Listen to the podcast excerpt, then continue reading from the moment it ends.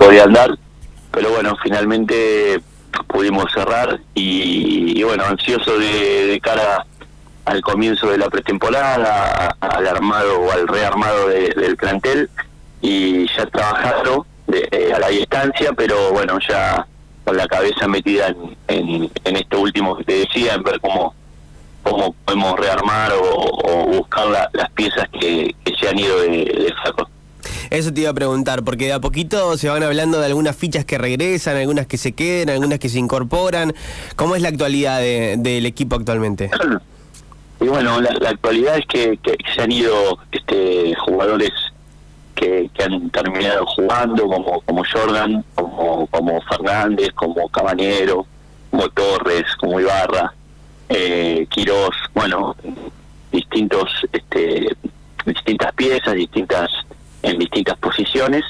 Es por eso que estamos eh, evaluando y, mirando este, distintos jugadores para, para poder reemplazar lo antes posible, cosa de que el mercado que, que, es tan tan difícil y, y, más cuando uno no, no tiene por ahí el, presupuesto de, de otros de otras eh, instituciones eh, se hace difícil a la hora de, de contratar, ¿no? Por eso es, eh, es importante el scouting y, bueno, tratar de, no errar a la hora de, traer un jugador. ¿Tu actualidad cómo es, Alexis, para aquellos que, que no te conocen? Vos venís de, Juventud Unida, ¿no? De, de San Luis. Eh, o, claro. presentate si quieres para, para aquellos que... No, bueno, yo este, un paso ah, desde, desde muy chico eh, en, en, la dirección técnica, soy profe de educación física, eh, pero siempre me dediqué a la parte eh, táctica de, deporte. Eh, estuve en, el club donde me retiré como jugador, que está en Quilmes de Mar del Plata, mucho tiempo en divisiones inferiores. Después me fui al Los Civil, con divisiones inferiores en, en, AFA. Ahí estuve cinco años eh, y tuve la posibilidad de, dirigir tres interinatos en B Nacional eh, y después de ahí lo acompañó Sebastián Pena a, San Martín de Tucumán, en casi dos años en, San Martín de Tucumán trabajando. Y cuando regreso voy a Círculo Deportivo, en donde estoy casi cuatro años, eh, entre otras cosas logrando el ascenso a, a, A.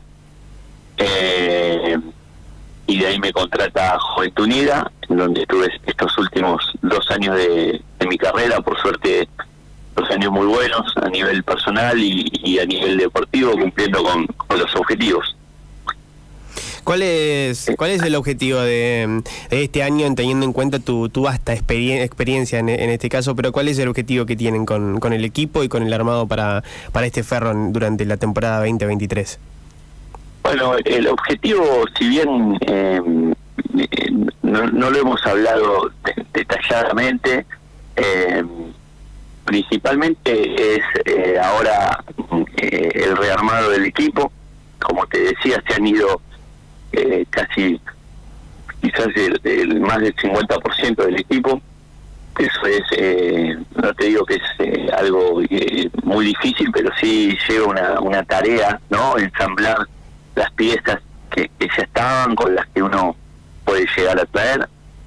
Y el objetivo es eh, que Ferro siga creciendo. Eh, si bien es un club que desde afuera yo, yo veo ordenado, un club muy serio, que, que siempre tiene buenas individualidades, quizás en estos en esto en este último tiempo, no sé, dos, tres años para atrás, en lo deportivo no pudo meterse en zona de clasificación y bueno, entonces creo que viene un poco por ahí, ¿no? Eh, rearmar eh, el plantel como, como primer objetivo y, y, el objetivo más importante es tratar de que Ferro esté entre los ocho primeros eh, y, pueda jugar una instancia final y, bueno, y seguir creciendo a, nivel deportivo.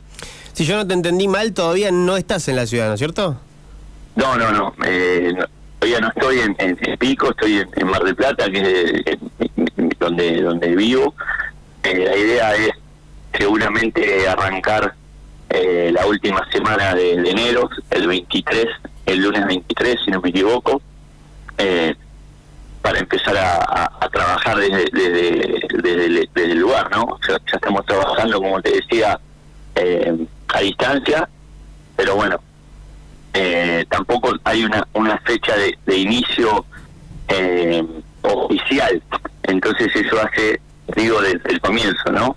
Entonces eso hace que, que, se, no se pueda planificar la pretemporada. Pero bueno, entendemos que puede llegar a ser el fin de semana del 20 de marzo, entonces eh, comenzando el, 23 de enero con una semana de, ambientación y, demás, creo que estaría muy bien. Alexis, te tengo una consulta. ¿Seba Merlo podría ser uno de, los refuerzos que estarían pensados para este equipo, para este nuevo Ferro? Sí, sí. Eh, me, lo pasó, me, pasó la propuesta los directivos. Es un jugador eh, de vasta experiencia, que creo que vendría muy bien en el frente de ataque.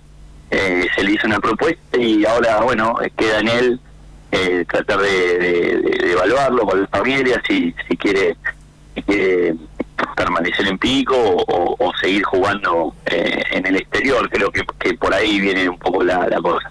Bien, ¿sería uno de los jugadores de jerarquía que tendría este nuevo equipo? Y la verdad que sí, la verdad que sí, porque junto con Basil Chico, con, Noriega, con, Vivani, que eh, creo que eh, le daría ese, ese, toque de, jerarquía que, que quizás estemos buscando. Bueno, Alexis, estaremos en contacto entonces cuando cuando pises la, la ciudad, la calurosa ciudad de General Pico esta semana, por lo menos. Espero que que, que, te, que te reciba de la mejor manera. Bueno, no, no, nos estamos viendo pronto y bueno, un placer conversar y cuando quieran el, teléfono está abierto. Muchas gracias. Alexis Mateo pasó por el aire del 100.5. Él es el nuevo, el flamante T de Ferro Carril Oeste, con el que encararán esta temporada Federal A 23, 2023 de, este año, con muchas ansias, con un equipo nuevo que se está rearmando y están formando, nos decía y nos comentaba Alexis, y que probablemente en las próximas semanas ya tendremos mayores confirmaciones de cuáles serán las fichas con las que Ferro podrá contar de cara a este nuevo año.